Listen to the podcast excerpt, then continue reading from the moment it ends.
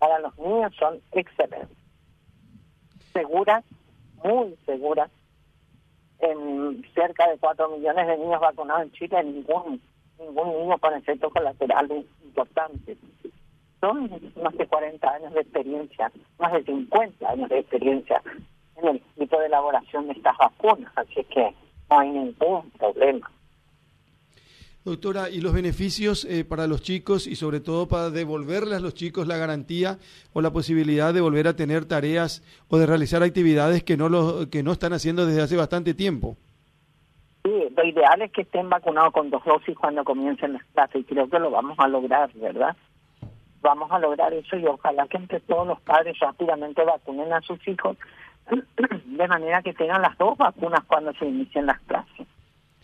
¿Qué le dice? Hay que recordar que la vacunación en los niños está está recomendada no solo por eh, no porque la enfermedad se ve en forma grave en, en forma en la forma aguda sea grave sino por las consecuencias que puede tener está el síndrome multisistémico el síndrome inflamatorio multisistémico y está el covid prolongado ahora descrito y muy eh, muy temido ya también porque se prolonga la enfermedad hasta 12 semanas aproximadamente. Doctora, o sea que hay que vacunarle a los niños. Por eso, que quiero insistir en esto. Usted sabe eh, que hay mucha gente o alguna gente que tiene dudas. Una profesional como usted, si le tiene que hablar a una mamá, a un papá, a los padres con relación a la necesidad de la vacunación de los niños, eh, reitérenos por favor, ¿qué, ¿qué le dice a esa gente que a lo mejor tiene dudas? Sí, la duda surge del desconocimiento muchas veces de la historia de las vacunas fundamentalmente. Nosotros, si recordamos la historia de la viruela, con esa sola enfermedad a mí no me quedarían dudas. En una sola epidemia murieron 40 millones de personas. Asoló el mundo la viruela en ese momento. Entonces recordar eso, que hoy no lo tenemos, y que hoy se está extinguida de la tierra mediante la vacunación que fue eliminada en el 2000, suspendida en el 2004 por la OMS, ya que no había viruela en el mundo, ¿verdad? Si recordamos la historia del rotavirus, ¿se acuerdan la cantidad de niños que fallecían en el Paraguay? Era impactante. En el mundo fallecían 4 a 5 millones de niños por rotavirus. Si recordamos la historia de la poliomielitis, el ejemplo, el presidente Roosevelt paralítico toda su vida por una poliomielitis. Hoy nosotros no vemos niños que han padecido poliomielitis. En mi época, cuando yo iba a la Facultad de Medicina en Córdoba, yo tenía como 10 compañeros con secuelas de poliomielitis que caminaban con bastón y que o uno tenían piernas eh, con con soportes metálicos, etcétera. O sea, hoy no vemos esas cosas si recordamos la historia del sarampión, cómo morían niños en, la sala, en, en el Paraguay. Entonces, no podemos dudar de la eficacia y, las bondades de la vacunación. Y, no solamente por los efectos que puedan tener los niños, los niños viven en un hogar donde hay adultos mayores. la familia paraguaya se caracteriza por ser una familia extendida. Generalmente hay abuelos o tíos mayores, etcétera. Y eh, esto implica también generosidad por parte de la familia, de, la familia, no del niño, niño generoso por naturaleza, de la familia, porque los padres son los responsables de vacunarle a sus hijos. Los padres son los absolutos responsables. Existen, eh, la gente se deja guiar mucho por las redes. Hay que entender que las redes no tienen evidencias científicas para eh, estar en contra de la vacunación las cosas que se dicen son anecdóticas o son basadas incluso en creencias absurdas. Si a mí me dijeron que me iban a... Eh, a mí me mandaron un mensaje en mayo del año pasado me iba a salir un tercer ojo al vacunarme. Cuando yo me vacuné con las dos vacunas, le mandé el mensaje a esta persona diciéndole, mira, sigo con dos ojos, no tengo tres ni cuatro. O sea, las anécdotas que hay en las, en las redes sociales son increíbles, inauditas, son realmente basadas en, en una fantasía total en el 90% de los casos. No existen evidencias científicas de ningún tipo, o lo distorsionan, o lo distorsionan o lo manipulan. Pero no existen evidencias científicas de que no se deben vacunar las personas. Entonces, no puedo entender que un padre, yo pienso que los niños se van a vacunar en forma masiva. No creo que un padre sea tan egoísta e inconsciente de no protegerle a sus hijos. No creo.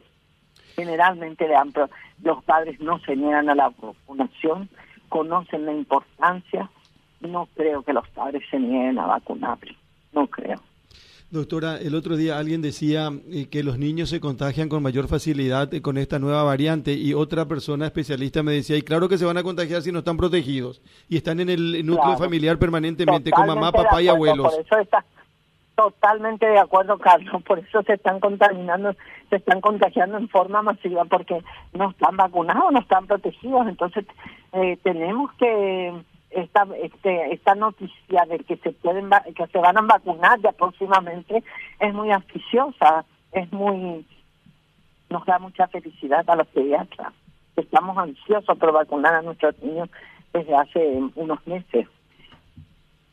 Doctora, eh, recién usted habló de la Coronavac y habló eh, de las bondades. Eh, ¿Puede repetir, por favor? Porque me escribe una gente, una persona y me dice, tengo mis dudas con respecto a la Coronavac. ¿Qué, le decía, qué decía usted de esta plataforma? Estas vacunas a virus muertos son utilizadas en Argentina y en Chile fueron utilizadas. aproximadamente entre ambos países 7 millones de niños. Ningún efecto, ningún caso de mortalidad no existen efectos colaterales graves. Son, son generalmente leves y se caracterizan por fiebre, cefalea, dolores musculares que pasan y el niño está íntegro. Son vacunas que están, en cuya elaboración existen más de 50 años de experiencia. La vacuna SARS, que es la antipoliomelítica, es la virus muerto y lo estamos usando hace más de 50 años. Hoy se usa a nivel mundial porque la vacuna Sabin está mm, prácticamente no se usa como primera dosis, solo se está usando actualmente como tercera o cuarta dosis, de manera que la que se usa por su seguridad es la vacuna SARS, más de 50 años de historia.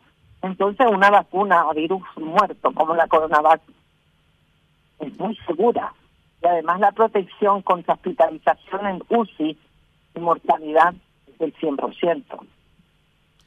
Doctora, buen día de mi parte también. Juan le saluda. Eh, la, la, pregunta es la siguiente. Usted ponía como ejemplo algunas campañas exitosas de vacunación de nuestros niños, la poliomielitis, por ejemplo, pero recordemos que eran campañas obligatorias. Eh, eh, ahora bien, teniendo en cuenta de que ahora se va a empezar a vacunar a una franja etaria muy particular que no tiene todavía capacidad de hecho, es decir, no puede ejercer su derecho sino a través de sus representantes, entonces, excepcionalmente, se podría tomar a esa franja como una obligatoriedad de vacunarlos. Y es muy difícil, nuestra constitución eh, no permite muchas acciones al gobierno para obligar.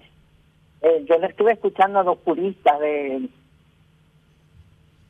eh, discutiendo la situación en, el, en un canal, ¿verdad? Realmente el problema es difícil. No permite nuestra constitución obligar, por lo tanto el, el gobierno no tiene acá las libertades que, por ejemplo, tiene un gobierno de Australia o de Austria, donde Austria dijo, bueno, la gente egoísta se queda en su casa, o sea, isla, no puede entrar a ningún bar, a ningún museo, a ningún restaurante, a ningún teatro, no puede asistir, no puede entrar a un supermercado, no puede, bueno, va a vivir aislado. Nosotros, nuestra constitución no permite ese tipo de actitudes, ¿verdad? Al gobierno, no puede. Eh, yo creo que debería. Debería. Porque donde terminan los derechos, de, donde comienzan los derechos, los demás terminan mis derechos. Yo no puedo ser tan egoísta de decir no me quiero vacunar y exponer al peligro a todos los que me rodean. Porque una malla, una, una, para más estas personas que no se quieren vacunar a veces no quieren usar ni mascarillas. Y el 95% de riesgo hay en un en el entorno de un infectado cuando solamente la otra persona utiliza mascarilla y no el infectado. 95% de posibilidad que se infecte. Entonces no puede ser que se sea tan egoísta de decir a mí no me importa mi entorno. Por lo menos por solidaridad y por conciencia eh, humanista deberían vacunarse. Porque no puede ser que les pongan a, la gente al peligro. No puede ser. Ahora, a dos metros, ambos teniendo mascarilla, el infectado y el no infectado, están sin riesgo. Pero ¿dónde podemos conseguir que la gente se mantenga a dos metros permanentemente? En con mascarilla. Entonces, directamente le están exponiendo a, las personas a contagiarse. Ahí está el problema de los no vacunados. No, no son solamente no me quiero vacunar. La, la decisión es muy egoísta, no tiene nada de solidaridad. Y en, este mundo no podemos vivir sin ser solidarios. ¿Quiere decir que, que el pase sanitario eh, para usted es necesario? Para mí, en lo personal, totalmente eh, necesario.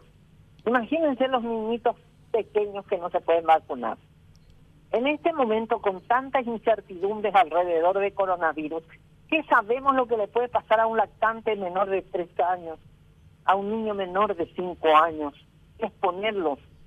No se puede exponer a un niño menor de cinco años a ningún tipo de peligro realmente el desconocimiento que hay todavía alrededor del coronavirus es impresionante.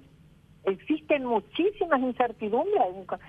Cuando uno lee los reportes que en este momento hay sobre el coronavirus prolongado, uno dice, Dios mío, quiere decir que todos estos niños que vienen a consultar conmigo con porque no quieren comer, porque tienen fatiga, porque andan con dolor abdominal y, eh, aparentemente no tuvieron la COVID, pueden, eh, puede ser el remanente de un COVID.